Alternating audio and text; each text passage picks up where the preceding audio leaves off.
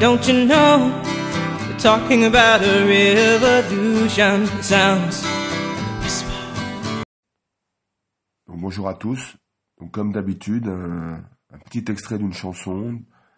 Aujourd'hui, Tracy Chapman, Talking About the Revolution. Cette chanson qui parle de la fracture sociale aux États-Unis, des inégalités très fortes entre les plus riches et les plus démunis, les plus pauvres, particulièrement les Afro-Américains, illustre bien le nouveau thème de ce podcast, c'est-à-dire quelles inégalités sont compatibles avec les différentes conceptions de la justice sociale. Donc pour répondre à cette question, ben, nous aborderons trois parties. La première partie euh, va essayer de parler des inégalités. Qu'est-ce qu'une inégalité? Quelles sont les différentes formes d'inégalité Comment elles ont évolué? Et comment, du coup, on va les mesurer? La deuxième partie s'intéressera à la notion de justice sociale. Il y a plusieurs conceptions de la justice sociale. Quelles sont-elles? De quoi parle-t-on lorsque l'on parle de justice sociale? Et enfin, la troisième partie analysera l'action des pouvoirs publics en matière de justice sociale. Que fait l'État? Quels sont les leviers possibles de l'action publique pour améliorer les inégalités et faire preuve de plus de justice sociale Alors commençons par les inégalités. Les pays industrialisés, la France, sont des sociétés dites riches. La France est la sixième ou la septième puissance mondiale. Pour autant, en son sein, il reste un certain nombre d'inégalités. Quelles sont ces inégalités?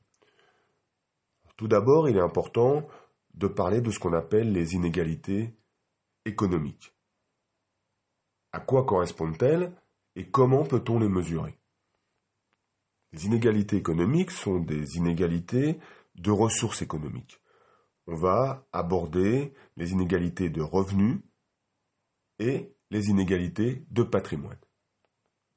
Les inégalités économiques concernent donc les ressources matérielles.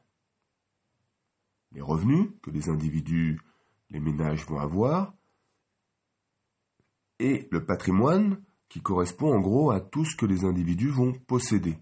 C'est-à-dire ça peut être du patrimoine immobilier, mais aussi du patrimoine financier. Donc pour bien appréhender les inégalités économiques, il faut être capable de les mesurer. Et là, on a, les économistes ont à disposition un certain nombre d'outils pour mesurer ces inégalités, que l'on appelle le rapport interdécile par exemple, ou alors la courbe de Lorentz, le coefficient de Gini, qui ont été des concepts abordés en classe, ou aussi on entend parfois parler du top 1%. Alors commençons par le rapport interdécile. Donc les déciles. On va déjà diviser une population en fonction des revenus par 10. On va donc avoir les 10% les plus pauvres ou qui ont un revenu inférieur à temps. Ensuite, les 20%, les 30%.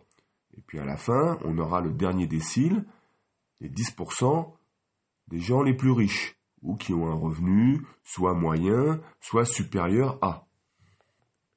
On peut aussi répartir sous forme de décile euh, la population en fonction de la part du revenu global qu'elle a. C'est-à-dire qu'on peut dire, par exemple, que 10% des plus pauvres ont tant de revenus global. C'est-à-dire qu'en France, par exemple, en 2018, 10% de ceux qui gagnent le moins ont 3,6% du revenu global. À l'inverse, ceux qui sont les 10% les plus riches, qui ont les 10% les plus hauts, on va dire, représentent à peu près 24% du revenu global. Cet indicateur permet de bien montrer les inégalités puisque la moitié de la population a bien moins que la moitié du revenu global. Par ailleurs, les déciles permettent de calculer un rapport interdécile. Le rapport entre les 10% les plus riches et les 10% les plus pauvres. On parle donc de rapport interdécile. On pourrait le faire avec d'autres quantités. Et à ce moment-là, on va calculer une forme de coefficient multiplicateur. Et on va pouvoir, on va pouvoir dire que dans une société, les 10% les plus riches gagnent tant de fois plus que les 10% les plus pauvres. Ce qui permet de mesurer si les inégalités dans le temps se sont réduites. On peut d'ailleurs faire la même chose avec le patrimoine. Hein. Les plus riches ont tant de fois plus de patrimoine que les plus pauvres.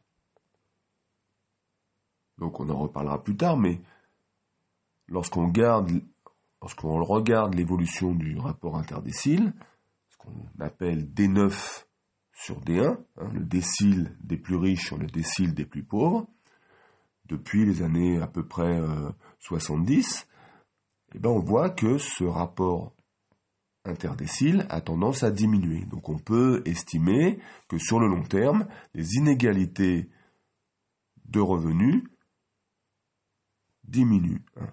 En gros, en 1970, les plus riches gagnaient 4,5 fois plus que les plus pauvres. Aujourd'hui, on est aux alentours de 3,5 fois.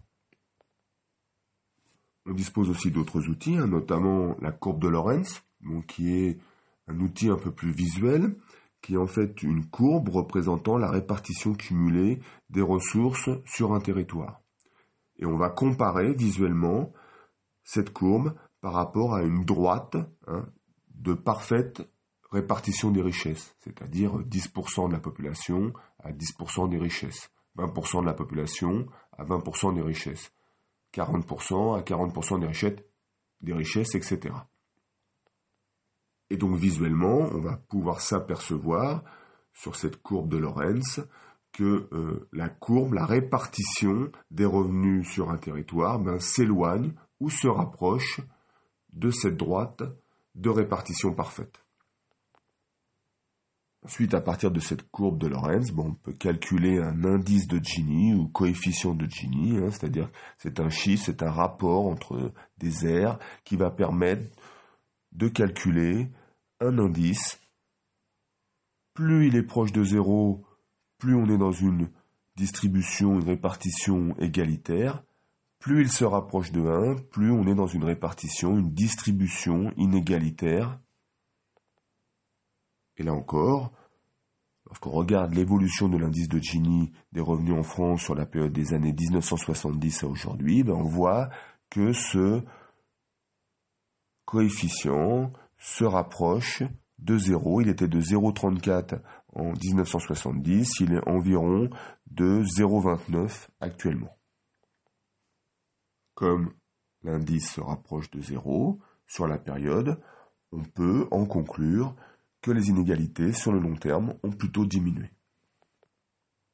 Enfin, on entend parler parfois du top 1%, euh, la situation des 1% les plus riches, et là, on voit par exemple en France que les 1% des personnes qui gagnent le plus récupèrent plus de 11% du revenu total.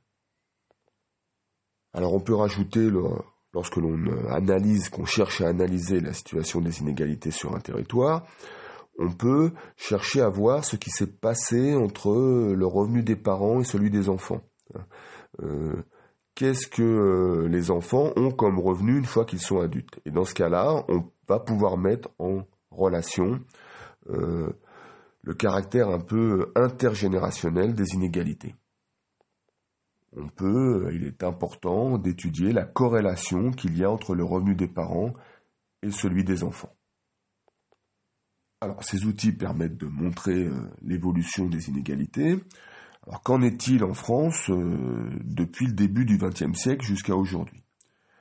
D'une manière générale, je l'ai déjà dit avant dans ce podcast, sur le long terme, les inégalités économiques ont une tendance à diminuer. Le niveau de vie de l'ensemble des populations se rapproche et le niveau de vie des plus faibles rattrape un peu, hein, notamment, on le verra plus tard, avec l'action des pouvoirs publics on verra que les pouvoirs publics mettent en place un système de redistribution, de protection sociale, qui permet de réduire les inégalités économiques. Par contre, si on analyse la période plus récente, et notamment à partir des années 80, on va avoir un renversement de la tendance. Les inégalités économiques vont de nouveau réaugmenter. Aujourd'hui, par exemple, les 10% les plus riches ont environ 35% du revenu national. On peut expliquer le retour des inégalités avec la dégradation de la situation des plus pauvres, notamment pendant les périodes de crise, et au contraire l'augmentation euh, des revenus des plus riches, mais aussi euh, par la mise en place euh, des politiques plus libérales à partir des années 80 qui expliquent que l'intervention de l'État eh ben, est moins importante et donc que les mécanismes de redistribution ben, jouent moins. On pourrait aussi parler de la dégradation du marché du travail pour un certain nombre d'individus, hein. le marché secondaire avec une précarisation, une ubérisation euh, du marché du travail qui évidemment entraîne des revenus euh, plus précaires, euh, avec une pression aussi à la baisse pour les moins qualifiés liés à la mondialisation. Donc la situation des plus démunis, des plus pauvres, va se dégrade. Voilà, donc on vient d'aborder les inégalités économiques, hein, de revenus, de patrimoine. Hein. À noter aussi que les inégalités de patrimoine sont beaucoup plus fortes que les inégalités de revenus. Alors certes, sur le long terme, les inégalités de revenus, les inégalités ont tendance, ces inégalités ont tendance à diminuer, mais il y a un retour des inégalités à partir des années 80. Et évidemment, lorsqu'on parle des inégalités, on ne peut pas parler que des inégalités économiques. Il y a aussi, et avec un aspect cumulatif, les inégalités sociales. Lorsqu'on parle des inégalités sociales, en fait, on évoque les inégalités entre des individus ou des groupes sociaux, des groupes d'individus qui vont porter sur, on va dire, des dimensions non économiques. Par exemple, la santé, la scolarité, l'emploi, le genre, il y a des inégalités de réussite scolaire, d'accès au diplôme, d'accès au marché du travail, il y a des inégalités entre les hommes et les femmes, des inégalités d'accès aux loisirs, à la culture, à la santé, il y a même des inégalités d'espérance de vie. Donc, par leur caractère, on va dire, économique et social, les inégalités sont multiformes. Et elles sont cumulatives. Hein. Ce sont souvent les mêmes groupes d'individus, les mêmes individus qui cumulent beaucoup d'inégalités. Elles dépendent les unes des autres et elles s'entretiennent entre elles. Hein. Évidemment, les inégalités économiques de revenus vont entraîner des inégalités sociales. Parce qu'on dispose de moins de revenus, on va avoir un moins bon accès à la culture, par exemple les inégalités économiques vont entraîner des inégalités sociales. Bon, évidemment, c'est clair que si j'ai moins de revenus, ben je pars moins en vacances. Si j'ai moins de revenus, je n'ai pas accès au logement de la même façon. Donc, indéniablement, les inégalités économiques entraînent des inégalités sociales. Mais les inégalités sociales entraînent aussi des inégalités économiques. Si je suis dans un milieu social défavorisé qui m'expose à une moindre réussite scolaire, je vais donc avoir accès au diplôme plus difficilement. Cet accès au diplôme plus difficile va entraîner une intégration sur le marché du travail plus difficile, ou dans des emplois peut-être moins qualifiés et donc moins rémunérés. Donc à ce moment-là, les inégalités sociales vont entraîner des inégalités économiques. Et ainsi de suite, on va être dans un cercle vicieux des inégalités. Et on observe que les inégalités, quelles qu'elles soient, se transmettent de génération en génération.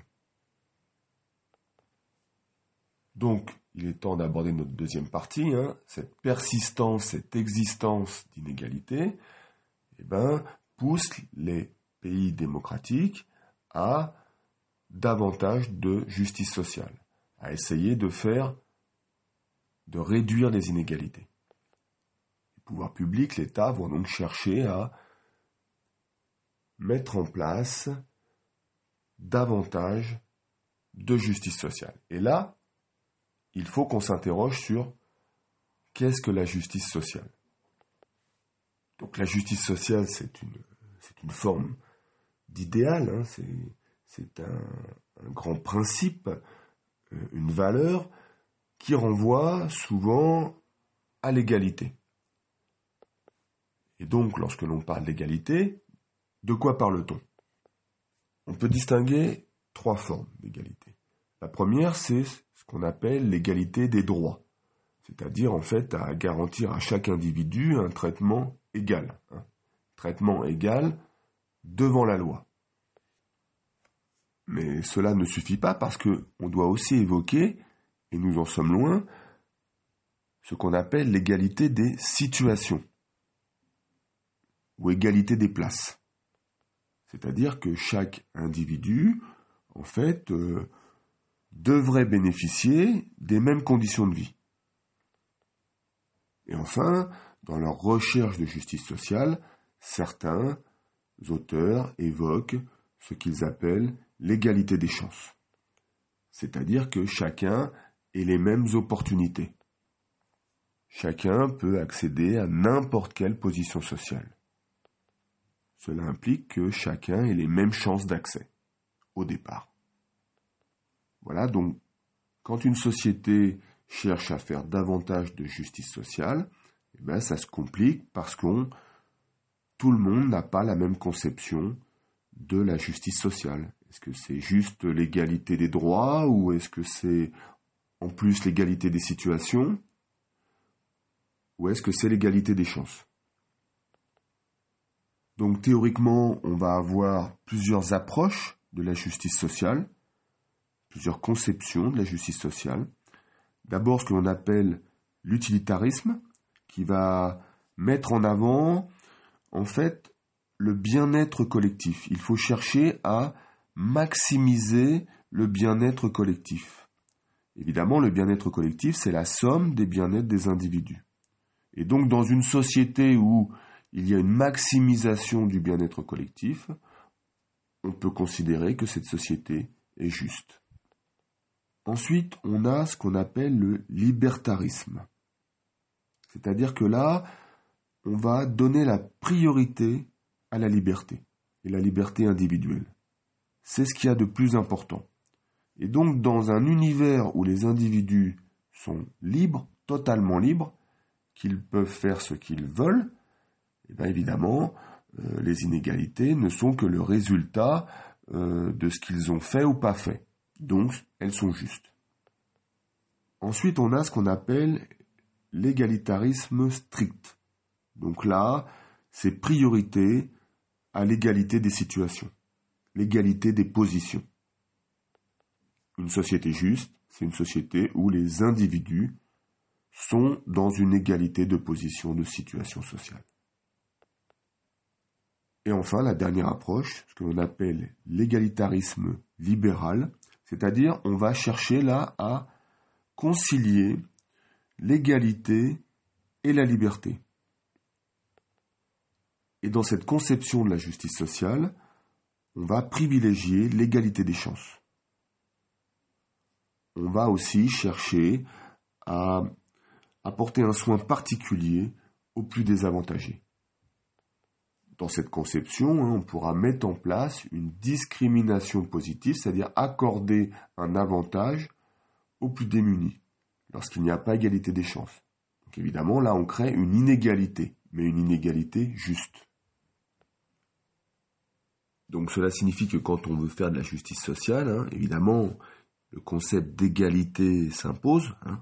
On a vu l'égalité de quoi, mais on peut être aussi amené à évoquer la notion d'équité. Hein, voilà, c'est-à-dire qu'en fait, euh, on va euh, établir au travers d'un jugement moral que l'on porte sur euh, tel outil, tel type d'inégalité, est-ce que c'est acceptable ou pas, et donc on peut être en mesure, vouloir accorder un avantage pour rétablir une forme d'équité. À ce moment-là, évidemment, les individus ne sont plus à égalité, mais on a rétabli l'équité. On peut donc aborder maintenant la troisième partie. Hein. Euh, donc, euh, quelle est l'action des pouvoirs publics en matière de justice sociale? Évidemment, vous avez compris, cela dépendra de l'univers euh, moral, théorique, de la conception que l'on a de la justice sociale. Alors que peuvent donc faire les pouvoirs publics? Dans un premier temps, les pouvoirs publics cherchent à réduire les inégalités économiques. Comment? D'abord en mettant en place ce qu'on appelle des mécanismes de redistribution. C'est-à-dire qu'on va avoir une administration, un État qui va prélever hein, ce qu'on appelle des prélèvements obligatoires et qui ensuite va redistribuer pour pouvoir réduire les inégalités de revenus liées à la répartition primaire. En effet, l'activité économique va distribuer des revenus primaires, hein, par exemple le salaire, mais pas seulement, ça peut être un loyer, ça peut être des dividendes, et l'État va prélever une partie de cette richesse qui a été distribuée pour pouvoir la redistribuer sous forme de ce qu'on appelle des revenus de distribution ou des revenus de transfert. L'État, les administrations, les organismes sociaux vont distribuer ce qu'on appelle des prestations sociales notamment. Voilà, donc suite à la répartition primaire des revenus, les pouvoirs publics vont prélever, voilà, et ensuite vont pouvoir redistribuer des revenus de redistribution ou de transfert, et donc les ménages vont se retrouver avec ce qu'on appelle un revenu disponible. Et donc les inégalités de revenus disponibles sont moins fortes que les inégalités de revenus primaires, lorsqu'on fait par exemple le rapport interdécile. Donc l'action de l'État, par son mécanisme de redistribution, favorise la réduction des inégalités. Par ailleurs, l'organisation d'une protection sociale hein, va aussi permettre euh, de diminuer les inégalités, car c'est une forme de redistribution qui va être centrée sur les risques sociaux, hein, les risques de santé, de perte de travail, de vieillesse. Et donc la protection sociale va donner des moyens pour compenser euh, ces situations, et notamment des moyens euh, à ceux qui auraient par exemple perdu leur emploi, et notamment aussi les plus démunis. Et donc du coup, ça va permettre de garantir euh, des revenus et donc diminuer la perte du revenu et donc eh ben, diminuer les inégalités.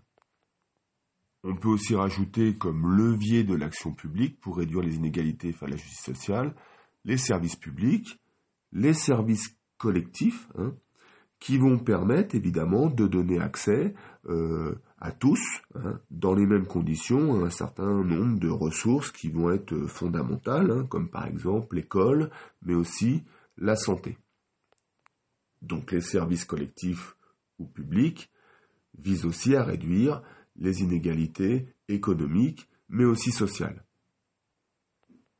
on a vu tout à l'heure que une certaine conception de la justice sociale prenait en compte l'égalité des chances, donc les pouvoirs publics vont aussi chercher à promouvoir cette égalité des chances, et notamment en cherchant à lutter contre les discriminations.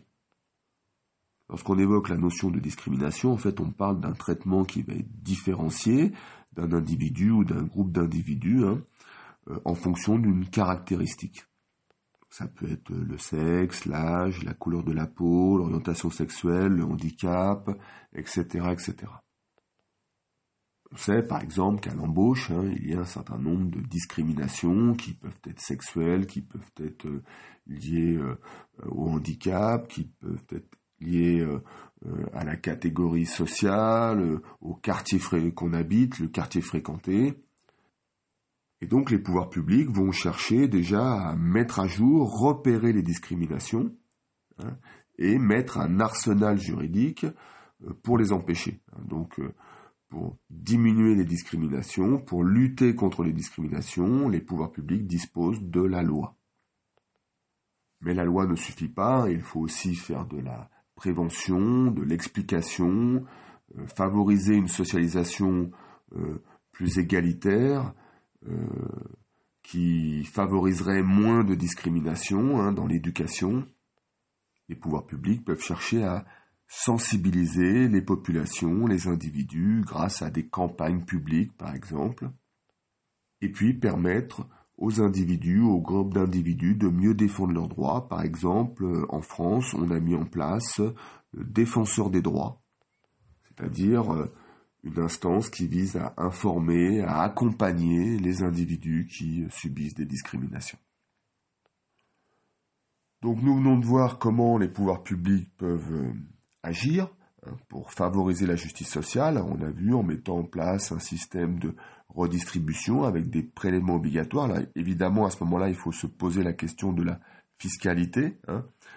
Tous les impôts euh, n'ont pas la même efficacité dans la réduction des inégalités. Mettre en place un impôt proportionnel, comme par exemple la TVA, où tout le monde euh, va payer le même taux, ou mettre en place un impôt progressif comme l'impôt sur le revenu en France, où en fonction des revenus que l'on va gagner, on va avoir un taux qui va être progressif, hein, c'est-à-dire que plus on a de revenus, plus le taux est élevé.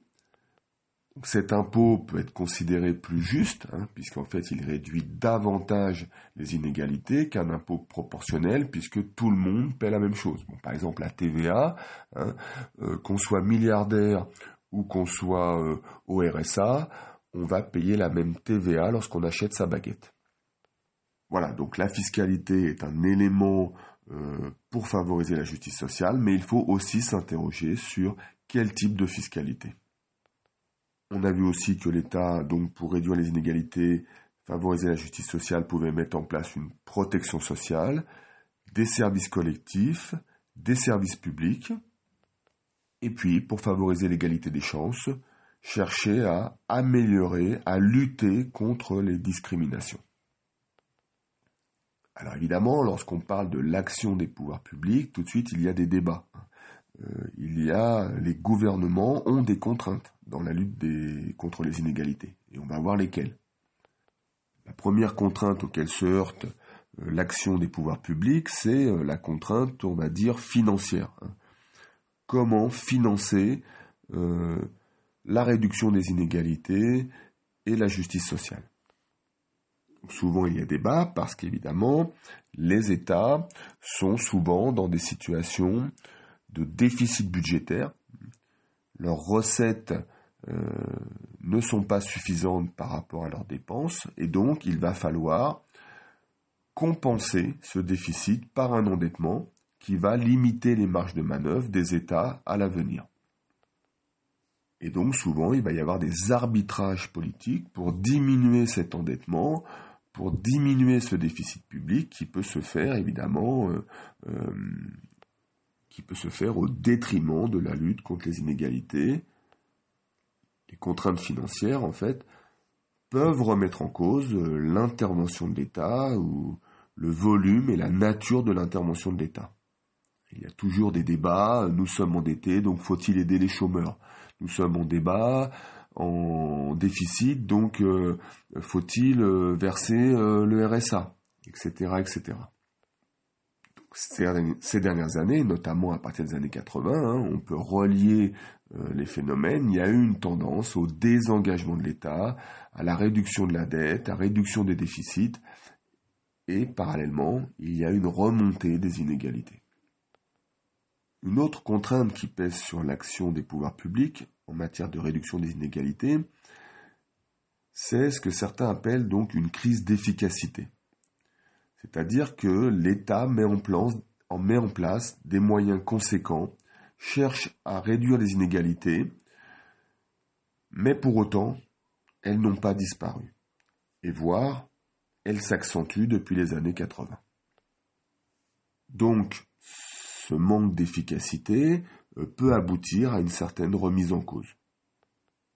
Parallèlement à cette crise d'efficacité, il y aurait une crise de la légitimité. L'État-providence euh, ne s'imposerait pas naturellement, ne serait pas légitime. Dans une optique de montée de l'individualisme, évidemment, il y a un certain, euh, parfois, refus de la solidarité collective, et puis cette intervention de l'État euh, pourrait aboutir à ce que certains appellent des effets pervers. Concrètement, ça veut dire aider, redistribuer, euh, euh, avoir de l'assistance, ça pourrait entraîner un effet désincitatif, c'est-à-dire que les individus pourraient se contenter de cela et ne pas, par exemple, rechercher d'emploi. Ou alors aussi, on pourrait parfois entendre que la discrimination positive pourrait conduire à la stigmatisation de certaines populations qui serait donc du coup montré du doigt, repérable, repéré. Voilà, donc pour conclure, qu'est-ce qu'on a vu? Donc quelles inégalités sont compatibles avec les différentes conceptions de la justice sociale? On a vu en gros cinq points. D'abord, évidemment, dans la société, il y a des inégalités économiques que l'on peut mesurer par des indicateurs, hein, des outils, comme par exemple le rapport interdécile, la courbe de Lorenz, euh, l'indice de Gini, hein. Que globalement ces inégalités économiques, c'est-à-dire de revenus, de patrimoine, euh, se sont plutôt euh, vues diminuer sur le long terme, mais qu'à partir des années 80, elles se recreusent de nouveau. On a vu que les inégalités de patrimoine sont plus fortes que les inégalités de revenus. On a vu aussi, deuxième point, que les inégalités économiques euh, se cumulent entre elles, hein, mais aussi entraînent des inégalités sociales, c'est-à-dire des inégalités euh, de ressources sociales, c'est-à-dire euh, culturelles, liées à la santé, aux loisirs, hein, à l'accès à l'emploi, au logement par exemple, que les inégalités se reproduisaient de génération en génération, et donc les démocraties, évidemment, s'intéressaient à euh, des politiques qui euh, favorisaient davantage de justice sociale parce que ça permet davantage de cohésion sociale, moins de fractures sociales, plus de paix sociale. Quand on s'interroge sur la notion de justice sociale, souvent on ramène cette notion à l'égalité, et à ce moment-là, il faut s'interroger sur l'égalité de quoi? De l'égalité des droits, bien sûr, mais aussi on a vu des positions et aussi l'égalité des chances. Et donc chacun va avoir une approche peut-être différente de la justice sociale en privilégiant plutôt tel type d'égalité par rapport à une autre forme d'égalité. Autre point abordé, que les pouvoirs publics, évidemment, vont s'engager hein, dans des politiques pour essayer de diminuer les inégalités, de les réduire, de favoriser la justice sociale. Pour cela, elles vont mettre en place une fiscalité, une politique de redistribution, mais aussi une protection sociale et des services publics ou collectifs hein, qui visent à réduire les inégalités économiques et sociales et parfois mettre en place notamment dans le cadre de l'égalité des chances, des politiques de discrimination positive, c'est-à-dire accorder à certains euh, un avantage, et donc on est dans une espèce d'inégalité juste. Cette action de l'État pose débat, hein, parce que cette action de l'État se heurte à ce qu'on appelle des crises. D'abord une crise financière, hein, il faut financer euh, la justice sociale, la réduction des inégalités, une crise aussi de légitimité parce que en fait on a du mal malgré euh, les sommes engagées, les budgets engagés à faire disparaître les inégalités et une crise de légitimité avec des effets pervers. Il y a une certaine remise en cause de la légitimité de l'action de l'État et une action de l'État qui pourrait entraîner une forme de désincitation, hein, notamment au travail, hein, une tendance que l'individu aurait euh, à se contenter de ce que l'État va lui donner. Évidemment, il s'agit plutôt d'un raisonnement euh, libéral qui va placer l'individu dans euh, la liberté est donc un individu libre, évidemment, s'il subit des inégalités, s'il est dans une situation inégalitaire, c'est souvent de sa responsabilité. Voilà, donc bonne révision et à bientôt.